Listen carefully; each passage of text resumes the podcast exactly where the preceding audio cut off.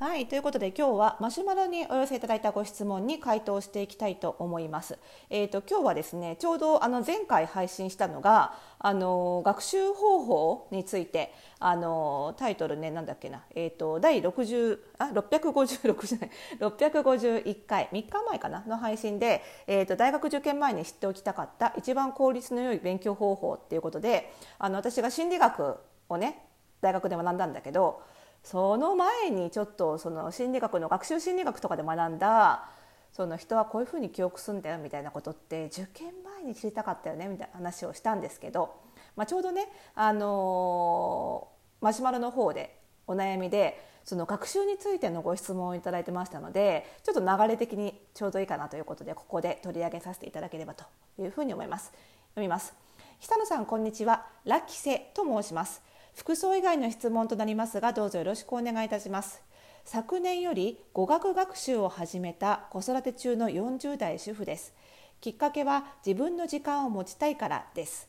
学びにおいてトライエラーで知識を増やしていくで私は向き合っています。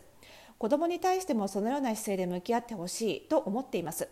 しかし学習を進めるとそうは言ってもできない事実に落ち込みます。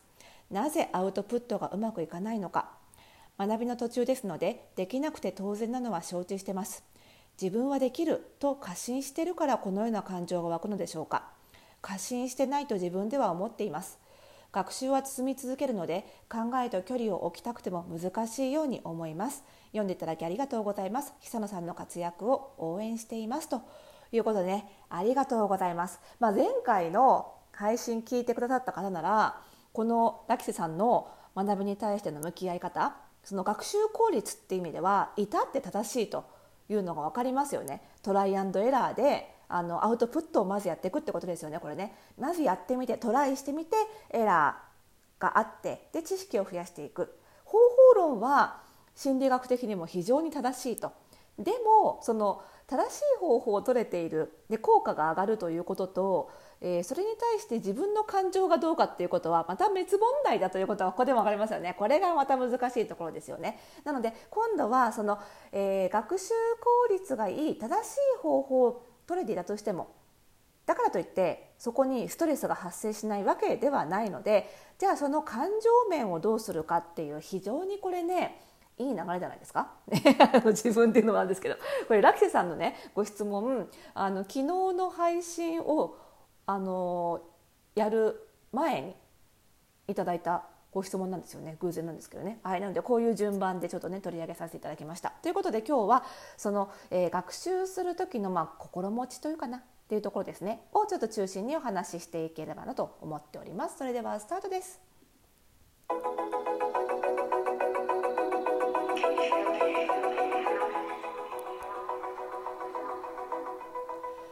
I いということで始まりましたおしゃれの呪いを解くラジオ、えー、本日で本日で どこ行っちゃった？えっ、と本日で651回目？本当に？違うよね？すいません。652回目の配信でございます。この番組ではあなたに巻きつくファッションへの思い込みイコールおしゃれの呪いをバサバサ解いていきます。服装心理学をベースにおしゃれをもっと楽しみ自分を変えるコツをお届けしています。お相手はパーソナルスタイリストで公認心理師の久典沙です。本日もよろしくお願いいたします。さあ学習ねあの、まあそうねあの私も40代で子供が小学生でっていうことでやっぱり自分自身が学習をしてで子供に対してもそういう姿勢を見せるっていうのはすごく共感できるしいいなと思うんですよね。でも自分が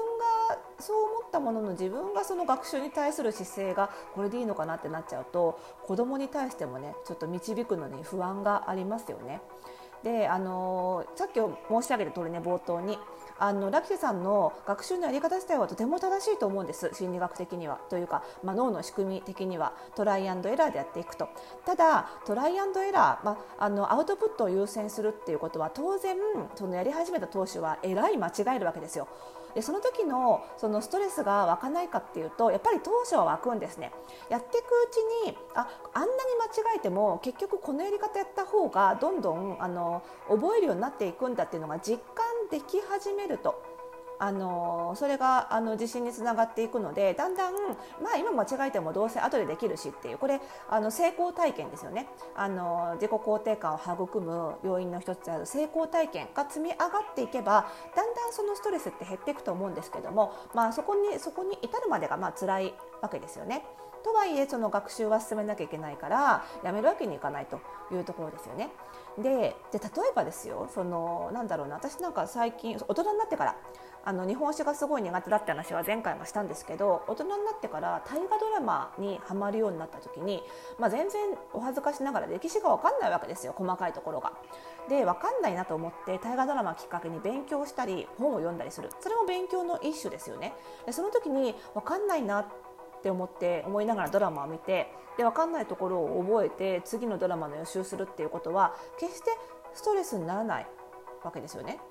そこそのそういう形の学習においては分からないことはストレスにならないのにでも語学のように明確ななんかこうこうなりたいとか、まあ、例えば英検だったら何級とか、まあ、そういうその指標ができてしまうと途端にここまではできなきゃいけないものっていうレベルが決まってしまうのでそこと今の自分とを比較してこうあるべきっていうのができちゃうと。ね、あのそこと今の自分を比較してそこにストレスが生まれちゃうっていうことはあると思うんですよね。なのでなるべく難しいんですよ。難しいんですけどなるべくそこにフォーカスを当てない方がいいのかなと。なんか分からないことが分かっていくっていうことに楽しみを見出すフォーカスを当てるっていうことを、まあ、少し意識するだけでもちょっと変わるかなと思うんですよ。でまあ、その上でですよ、まあ、その中でその、えー、絶対評価つまり英検何級とかテスト何点みたいな絶対評価の方にと比べて今の自分っていうところに目を向けるんじゃなくてやっぱり自分の中での、えー、相対評価というか自分が前の自分に比べてどれくらい伸びたかっていうところにフォーカスを当てていくべきなのかなっていうふうに思います。で、えー、もう一つ今のが一つ目の方法ですけどもう一つとしてはあのね自分の中で伸びたところは見つつもさらにそのねえーと、伸びたところを見つつもどれくらい伸びたかだけだけ見過ぎてしまうと今度は自分の中でも昨日の自分から全然伸びないっていう時期が絶対訪れるんです。訪れるんですよ。スランプっていうのがね。なのでそこだけ目を向けすぎててもまた辛くなる時が来るので2つ目としてはやっぱりその勉強量にフォーカスすること。で、えーと勉強っていうのは本来はやればできるようになるはずなんです。だから本来はやるだけでいいはずなんです。そのあ何点取れなかった取れたみたいなところを考えてもくよくよしてもしょうがないわけでそんなこと何も考えずにやればいいだけなんですよ。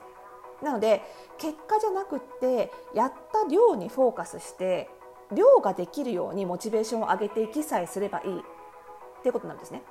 やっぱり学習ってその階段上じゃないんですよね。右肩上がりに学習あの学力って上がっていくわけじゃなくてずっと横ばいである日突然ポンと上がってまた横ばいでっていうそのなんだろうな広い階段状っていうイメージなんですよね学力が上がっていくのって。なのでポンって上がるまではとにかくコツコツコツコツやるしかないのでそのどれくらいそのできたか人に人に人に比べてどれくらいできるようになったかとか自分の中でどれくらいできるようになったかだけにフォーカスするんじゃなくてやった量にフォーカスしないとどうにも辛くて乗り切れない時期も絶対にあるので、えやった量にフォーカスしてモチベーションを上げる。でこれはね子どものに対しての学習指導でも言われることなんですよ。子供に何かご褒美をあげるときにテストで何点取ったらご褒美あげるね？ではなくてそのえテストに向けて毎日問題集を何ページやったらご褒美あげるね？そこで結果は問わない。その方がいいんですね。っていうふうに言われてます。なので、えーと、そのやる量にフォーカスしてできたら自分にご褒美をあげる。こういうことをモチベーションの、まあ、源にしてもいいんじゃないかなっていうふうに思いますね。ただしその場合ですよその場合その学習方法が正しいってことが大前提になるんですよね。正しい学習方法をとってさえいれば量をやれば伸びるってことなので学習方法が正しくないと量やっても意味がないってことになっちゃうんですよ。なのでやっぱりその、えー、何らかのもしね、あのー、現状ねダキセさんがあの何も独学で完全な独学で勉強しているようであれば、まあ、そういう意味でも少し外部の力を借りるっていうことも同時に考えた方がいいのかなとこれはモチベーションを上げるっていう点でもそうだし学習方法が正しいかどうかをチェックしてもらうっていう意味もあってなので私はあの一昨年かな公認心理師試験であの合格しましたけれどもその時に独学じゃなくて真っ先に絶対に予備校に通うっていうことを決めていたのはこの点です。その、えー、なんだろうなあの学習を進めるモチベーションとタイムキーパーというかどれくらいの時点でどこまで進んでなきゃいけないっていうのもあのキープしてくれるし予備校がねだしその学習方法をこうやればいいっていうのを指導してくれるからだから行ったんですよね。でそういう意味でそのがっつり予備校に入るまででなくっても何らかのこうなんだろうなアドバイザー的な人とかなんかもう目標にしてる試験とかがあるのであれば、まあ、それに向けてあの単発でもいいからねあのアドバイス受けるみたいなこともちょっと検討してみてもいいのかなもう少し外部に頼ることを考えてみてもいいのかもいいのかもなと思います。あとラキセさんのメッセージ読んで気づいたことでこれ深読みだったら申し訳ないんですけどその学習を始めたきっかけがね子育て中で自分の時間を持ちたいからって書いてあったんですよ。そうなってくると自分の時間を持ちたいために学習するっていう人は何か理由がないと自分の時間が持てないつまり子育て中は自分の時間持っちゃいけないんじゃないかってちょっと思ってしまいがちな性格なのかなっていう印象を受けたんですよ。だとするとせっかく自分だけの時間を持たせてもらってるのに結果が出せない自分っていうことで罪悪感を抱いてる部分もあるんじゃないかなというふうに思うのでそこはまた違うよと自分の時間は別に勉強しなくても何でもぼーっとするだけでも持つべきなんですよね。